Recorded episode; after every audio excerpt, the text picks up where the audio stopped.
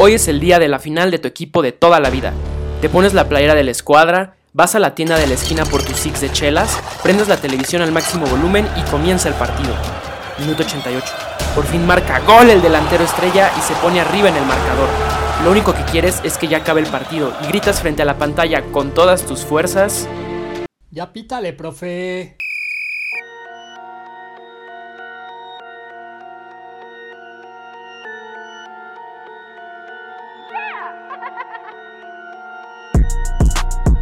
Hola, ¿cómo están? Bienvenidos nuevamente al tercer episodio de Ya Pítale, profe. Quiero ya de lleno eh, empezar saludando a mis compañeros que han estado fielmente aquí compartiendo este proyecto conmigo. Esta vez quiero empezar con la persona a quien le voy a pagar la deuda, porque soy un hombre de palabra, soy un hombre de honor y le debo un six de caguamitas. ¿Cómo estás, Sebastián? Aparte de un poco feliz por, por las caguamitas, también por una victoria de un equipo que no esperábamos. Muy bien, contento. Quiero saludar con mucho gusto al señor Pérez Polanco y quiero empezar preguntándote esto. ¿Si viste al final el último partido de la Serie Mundial o Nel Pastel? Mira, creo que me terminó ganando mi amor por el deporte y más que nada el morbo. Y lo vi todo desde, el, desde la última entrada del juego 4. Entonces, por ah, consecuencia, sí, sí lo vi. Perfecto, perfecto. Bueno, sin, más, vamos a entrar a esto que es el béisbol, la Serie Mundial, que terminó llevándosela los Dodgers, que eran pues los favoritos. ¿Qué opinan de, la Serie Mundial que, tuvimos esta temporada? Creo que fue una serie que esperaba la verdad mucho más pareja, a, pesar de que acaba 6-2 sí siento que en cinco de seis juegos son muy superiores los Dodgers, a pesar de que tienen que estar de acuerdo que la victoria del juego 4 de los Rays fue totalmente circunstancial.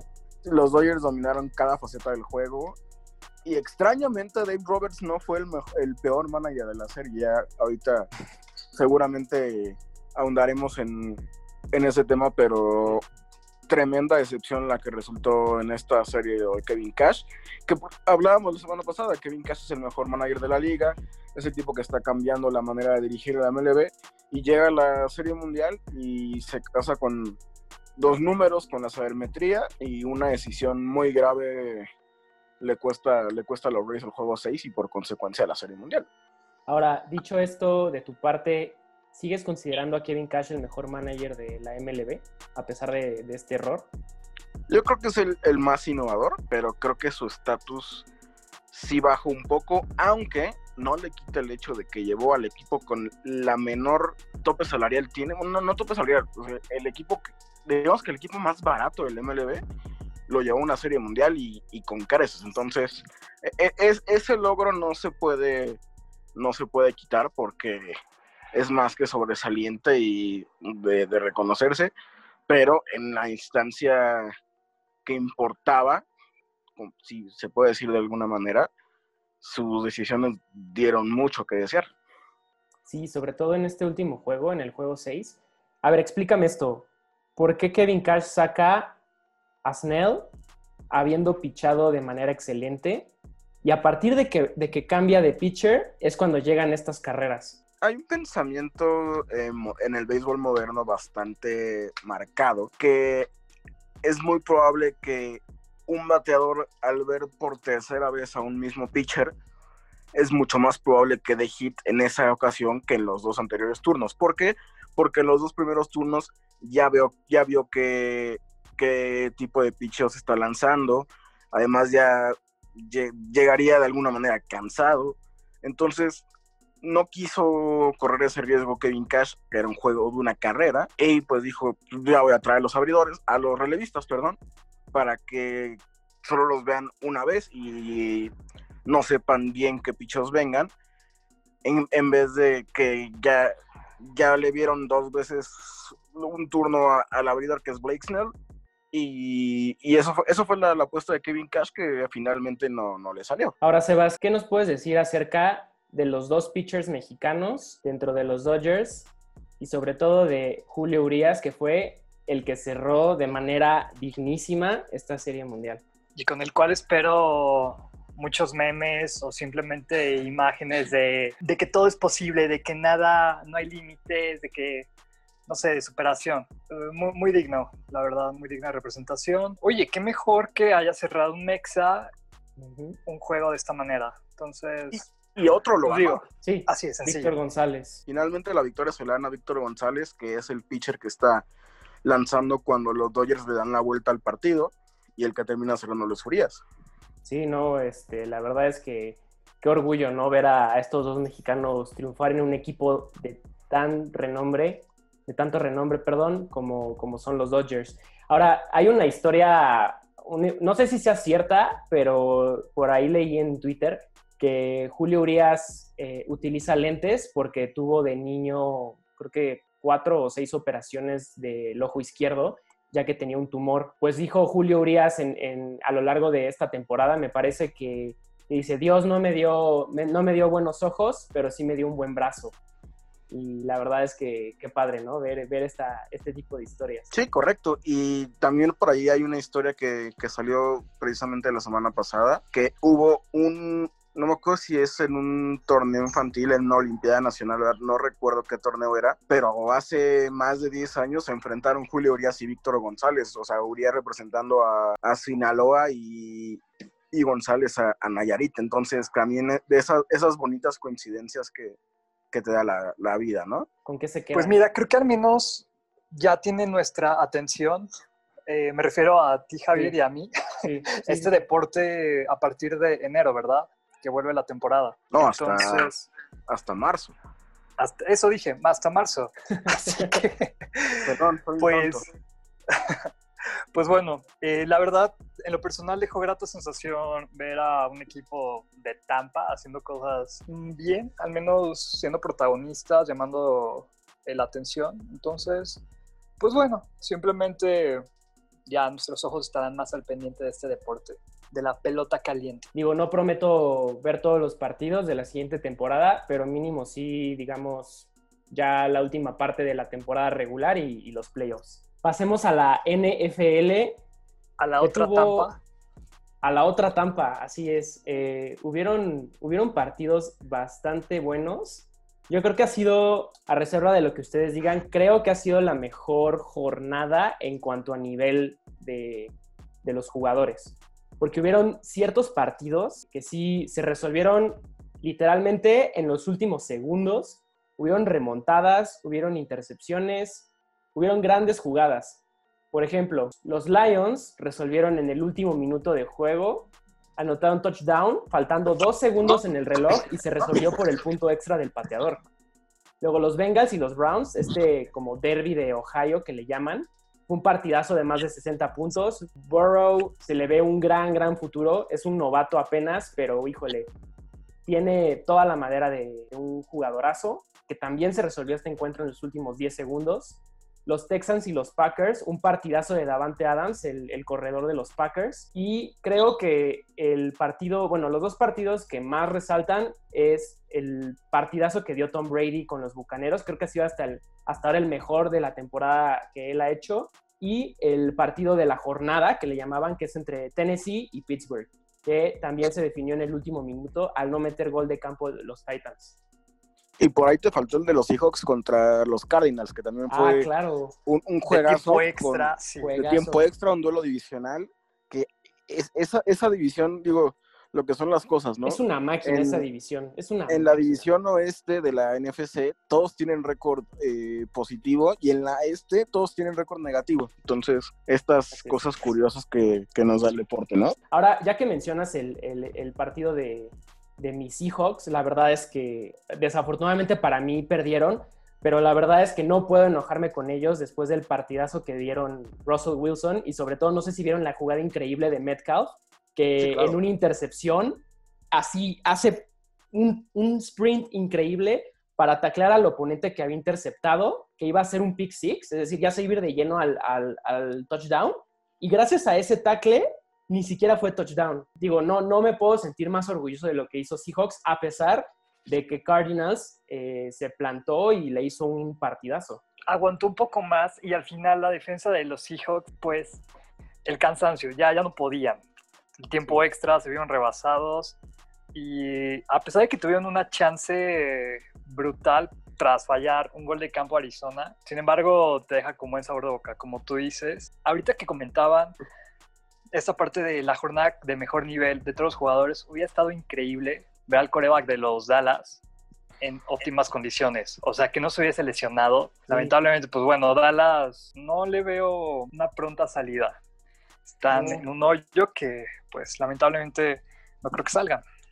Polanco, ahora te quiero preguntar, ¿qué pasa con los Cowboys? O sea, yo creo que es mala suerte. Digo, primero la lesión estrepitosa de, Prescott y ahora la fuerte contusión que, recibe Dalton, que aparte está en duda para, para los siguientes juegos debido al impacto tan grande que tuvo en su, en su cabeza. Eh, ¿Cómo ves a los Cowboys? ¿Qué, ¿Qué solución le ves?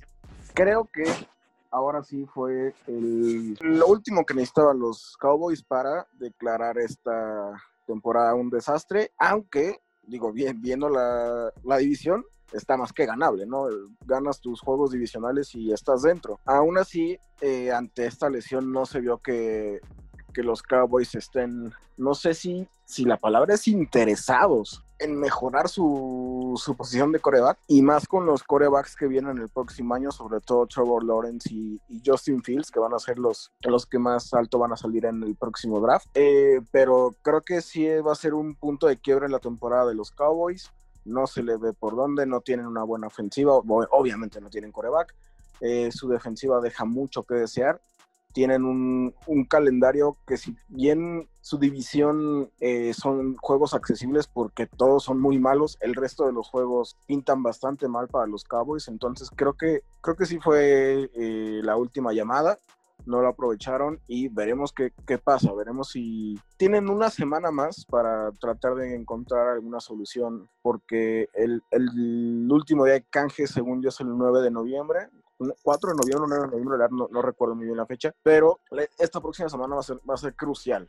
Aún así, no veo que los Cowboys vayan a hacer algún movimiento fuerte y yo creo que va a ser una temporada para el olvido, perder los más, los más juegos posibles para tener la mejor selección en el próximo draft que a otra cosa. O también ver, recordemos que este es el último año de contrato de Dak Prescott, que ya se perdió toda la, la temporada, obviamente. Entonces, veremos si usan ese pick que posiblemente sea alto en un coreback o llenan de armas a Dak Prescott y a Dak Prescott le dan el dinero que se esperaba le dieran en esta pretemporada. A ver qué pasa con esos Cowboys que, que digo, tienen muchísimo fandom aquí en México y seguramente no están nada contentos con lo que está pasando. Además de que ya han pasado muchísimos años desde que Cowboys da un, un, un desempeño digno, ¿no? En playoffs y ni se diga en un Super Bowl. Y con el título de los Dodgers ayer, ahora el único equipo con gran impacto eh, eh, a nivel nacional en Estados Unidos sin título en los últimos más de 25 años son los Cowboys, ¿eh? Aguas con eso. Una preocupación enorme. Sebas, ¿qué me puedes decir del partido entre los Rams y los Osos de Chicago? ¿Qué te pareció esa mega defensa que tienen esos Rams? Eh? La verdad de miedo. Fue fantástica y era un, ok, sabes que era un partido, eran muy buenas defensivas, pero no sé, esperábamos un poquito más de los Osos de Chicago, así es sencillo. Hubo una cantidad de errores, no, no los dejaban pasar ni siquiera. Me parece que en el tercer cuarto no los dejaban hacer de la décima yarda. Eso quiere decir una defensa excepcional por todos lados. Y pues, también este Goff tiene, tiene potencial, el chavo. Eh, no sé, veamos qué, les depara todavía, pero ahí la llevan los Rams. Puede, puede funcionar. Oye, qué belleza de estadio tienen, ¿eh? También. Sí, el, el, mejor. Yo, yo ansío con ir a, ver ese, ese, a ver en vivo un partido en ese estadio. Yo digo que vayamos juntos. Sí, estaría bien. Si el COVID lo permite y no nos mata antes. Algún día, ojalá se pueda. Mediante, claro.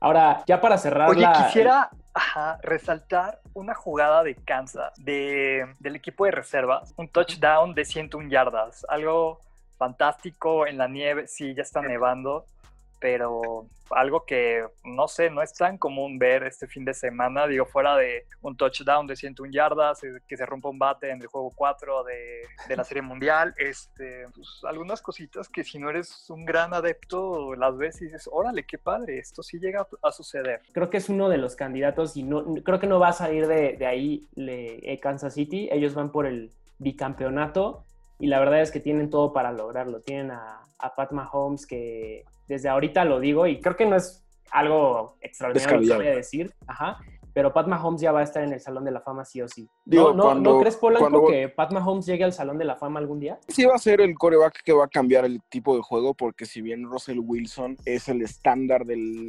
nuevo prototipo del coreback del NFL, Pat Mahomes tiene lo de Russell Wilson y además tiene brazo. Entonces, mira, es, es, complicado. O sea, creo que de los corebacks en activo que estoy segurísimo van a estar en el, Salón de la Fama, obviamente Tom Brady, obviamente Aaron Rodgers, obviamente Drew Brees, y yo creo que Russell Wilson va a estar en el Salón de la Fama. No, por ahí en la tablita estarían Matt Ryan, estaría Philip Rivers, eh, que ah, obviamente Roethlisberger tiene que estar en el Salón de la Fama, claro que sí, tienes, tienes toda la razón, me estaba olvidando de, de pero él tiene pase seguro. Pat Mahomes debe tener unos 10 años más buenos de carrera, 10 años, ¿eh? no, no te estoy, no estoy exagerando, 10 años buenos de carrera para estar en el Salón de la Fama. Digo, con, con el inicio de su carrera creo que va por muy buen camino, pero creo que es muy temprano para, para, decir sí, exactamente. Pues ya, ya hablaré contigo en 10 años. ya veremos eh, quién se come las palabras de quién. Hacemos nuestra edición especial en 10 años. Pasemos finalmente al fútbol soccer. Partidos eh, de la Champions que se llevaron a cabo el día de hoy y el día de ayer. Estamos grabando en un miércoles. Creo que lo más destacado, si se puede decir, es que el Real Madrid no logra ser lo que fue este equipo avasallador en Champions. No sé si sea por el factor Cristiano Ronaldo, que ya no está más ahí. No sé si esté roto el vestidor, no sé qué pasa, pero simplemente el Real Madrid ya lleva muchos partidos sin conocer la victoria. Esta vez le tocó ir perdiendo primero contra el, Borussia Mönchengladbach y milagrosamente logra empatar de último momento. ¿Cómo ven a este Real Madrid? ¿Sabes qué? Me recuerda al Madrid de inicios del 2000, donde le costaba un huevo ir a Alemania, donde perdía contra, llámese el Schalke, el equipo de Hitler, eh, llámese el Borussia, cualquier equipo, una ida a Alemania le costaba un huevo tiene en teoría los partidos más complicados del grupo que es contra el Inter, pero bueno, sabemos que el Inter, saludos Polanco, es también una incógnita en esta fase de Champions. Así que, mira, difícilmente se puede colar como primero del grupo para mi gusto, pero tienen que apretar de todas maneras. Creen que con la pura camiseta pueden ganar, pero ya no, ya no hay equipo que gane con la pura camiseta sí, bueno, sí hay, uno en este país nada más. Sabes perfectamente cuál es, sí, claro, por supuesto. Ahora, eh, hablando de este grupo en el que se encuentra el Real Madrid, ¿qué onda Polanco con el Shakhtar Donetsk? O sea, primero le, gana en casa al Real Madrid y ahora no logra ganarle el Inter. O sea, ¿a qué, a qué, a qué se debe? ¿A que son aguerridos? aunque se, a que juegan a, matar o morir porque están en Champions. Eh, a, qué se debe que es un, que es un equipo totalmente incómodo para los equipos grandes, entre comillas. El, el brasileñísimo Shakhtar Donetsk, ¿no? Este... Shakhtariño. El Shakhtariño, exactamente. Es, es, un caso muy, muy extraño el de Shakhtar, ¿eh? eh es, es el típico, el típico equipo dolor de cabeza en cada Champions. Desde que tengo eh, memoria viendo la, la, Champions, el Shakhtar siempre es un equipo complicado que suele sacar resultados impensables y cuando se juega su pase eh, cae y termina quedando en último de grupo. Eh, es, es, lo que siempre le pasa, le pasa al Shakhtar. Y ahora, eh, el Inter de Milán que, que, venía, digamos que prometiendo, ¿no? Debido a su desempeño en la, en la Europa League, con estos jugadorazos que tiene como Lukaku, como Alexis Sánchez, como Lautaro Martínez. Este gran entrenador, a mi parecer, que es Conte, ¿le ves, le ves futuro? ¿Le ves eh, su pase a octavos de final o hasta dónde, hasta dónde ves a tu Inter? Eh, creo que el Inter va a quedar tercer lugar de ese grupo porque lleva años dando pena en competencias europeas. Y ahora... Eh, Conoces a tu equipo, ¿eh? Muy bien. Sí, sí, sí. Totalmente, güey. ¿Qué les pareció la jornada de hoy de la Champions? Creo que no, no hemos tocado el tema ni siquiera fuera de los, de los micrófonos. Eh, ¿Cómo viste a tu Chelsea, Sebas? ¿Cómo vieron al Barcelona ganándole a la Juve sin Cristiano Ronaldo? ¿Cómo vieron la goleada del Manchester United al Red Bull Leipzig? ¿Qué me Mira, del Chelsea, pues simplemente está cuajando más o menos. y de la mejor manera, que es tu portería a ceros. Evidentemente no está jugando Kepa, lo cual no es queja. a pesar de que la defensa sigue dando ciertas ventajas, pues bueno, ya se mantienen a cero. Ya van tres partidos con la valla en ceros. Entonces está muy bien porque adelante sabes que cae el gol sí o sí, de una u otra manera. Puedes darte lujo de fallar un penal inclusive. Calificarán quizás como segundo. Todavía veo muy por encima al Sevilla para ganar ese grupo pero depende todavía. No veo al Chelsea ni al Sevilla realmente más allá de cuartos en esta Champions. Hay equipos más fuertes y que tienen más, más tiempo de jugar, todos en conjunto. Y digo, en, el, papel se ve fácil decir voy a jugar contra el Krasnodar ruso, pero la verdad todos saben que ir a casa de, los rusos y, meterles 4-0 es una tarea muy difícil. Los, los estadios en Rusia son muy difíciles, eh, es un clima un poco más hostil, eh, los rusos se suelen amarrar a echar el camión, como se dice, hacia atrás. Y, digo, creo que tiene su mérito el que, como dices, a pesar de haber fallado un penal, eh, que el Chelsea haya sacado ese gran resultado. Exacto, y por ejemplo, también otro equipo ruso que jugó, pero de visita, el Zenit, le costó un huevo al Borussia abrirlos. Fue un infierno, una pesadilla. Ayer el Bayern también 2 a 1 contra el Lokomotiv, eh, complicado. Y bueno, volviendo al, al Barcelona, se nota la ausencia de Cristiano y esa lluvia de Pirlo no te da alguna garantía. Morata se la vive fuera de juego, no importa en el equipo en el que esté. Y realmente, si el Milan, el Milan de tu Slatan, aprieta y se la cree, pueden dar, puede haber una sorpresa en Italia el próximo año, de verdad, porque esta Juve, híjole, Pirlo, muy buen jugador, pero técnico, no tiene credenciales. Bueno, está empezando apenas, tiene, yo digo que sí tiene, mm, digamos, al menos darle el beneficio de la duda como técnico, porque como jugador tenía una muy buena lectura de, lo que era tácticamente el equipo. Entonces digo, nada más es cuestión de que se vaya curtiendo. Ahora, este Polanco, según yo, decían que el rival que podía competirle en la Serie A a la Juventus era el Inter, pero resulta que ahora es el otro equipo de Milan el que está ahí, como dice Sebas, ¿eh? Yo no le creo al Milan. Yo creo ah, que ah, el Milan es, un espejismo. Creo que los dos equipos que más le pueden pelear en Italia a la Juve ahorita son el Atalanta y, el Napoli. Creo que, creo que fuera de esos dos no hay quien le pelee a la, a Juve. El Milan se va a caer. El Inter, como siempre, va a perder sus partidos importantes y, va a perder la oportunidad de, llevarse eh, la Serie A. Pero el Atalanta, que el Atalanta no está tan fuerte como el año pasado, pero aún así creo que tiene el plantel para enderezar el, el camino y poner en aprietos a la Juve. Y el Napoli que hizo eh, un gran fichaje con, con Oshimen, que eh, lo venía haciendo bastante bien en, en, Francia y está empezando muy bien la temporada haciendo dupla arriba con, con el Chucky, con, con Mertens. Entonces creo que creo que el Napoli es mi gallo para, para poder hacerle algo a la Juve a final de año. ¿eh? Mira, ojalá sea un campeón distinto, así de sencillo. ¿Sabes que te podría comprar esa opción de que el Milan no le crees? Me recuerda al proyecto del Inter del año pasado, que prometen, empiezan con, con mucha fuerza y después tienes, es muy pronto, me quedaría con eso, para cerrar con algo. ¿Y qué daño le, le hizo, le hizo a Lautaro Martínez los rumores de poder irse al, Madrid o al Barcelona? Eh?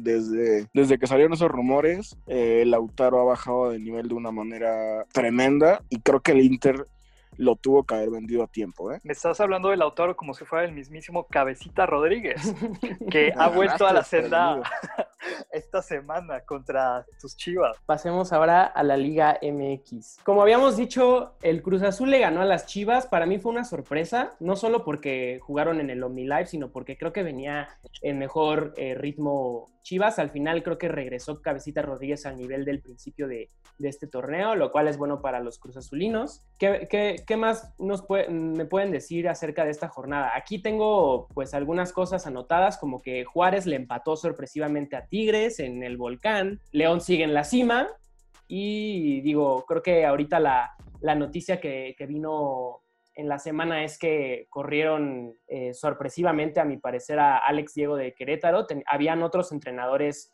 eh, con más eh, razones para despedirlos, pero bueno, ahora le tocó a Alex Diego, a, este novato, y lo va a sustituir otro, digamos, jugador recientemente director técnico que es nada más y nada menos que el Piti Altamirano. Acompañado del gringo Castro como asistente. Ah, sí es cierto, también. Uf, y uf. Oye, fue campeón con Cruz Azul sub 15. Es algo que pues nadie lo veía venir, ni siquiera él. Te lo apuesto. Pues sí. Pero, a ver, rescato de esta jornada el gran nivel que tiene el portero de los Pumas, Talavera. Mira, si hubiese una, competen- eh, una competencia interna- internacional, sin duda sería el portero titular, creo yo. Y creo que ha sido de los mejores fichajes que ha tenido Pumas, así de sencillo. Eh, Guedes se mantiene todavía una semana en. Cholos. Y ahora- nada con el Y el, América. el cierre que viene, ¿eh? Yo, yo, yo quiero hablar rápido del cierre que viene, porque obviamente Cruz Azul, digo, León ya aseguró el terminar como superlíder, pero en estas dos jornadas, seis equipos van a pelear por estar dentro de los cuatro primeros: Pumas, Cruz Azul, América, Monterrey, Tigres, cinco equipos, cinco equipos por tres lugares. Va, va a estar muy bueno y sobre todo que entre esos hay bastante, ba- bastantes cruces directos, ¿eh? Muy bien. Bueno, pues ya estaremos comentando qué va a ser de nuestra, de nuestra queridísima Liga MX. Se vienen, de hecho, partidos bastante interesantes. Mira, falta todavía un Cruz Azul Pumas, que cualquiera de las Ah. dos son casos de Cruz Azul. Queda también América Tigres. Pumas Chivas, ¿no? América Tigres.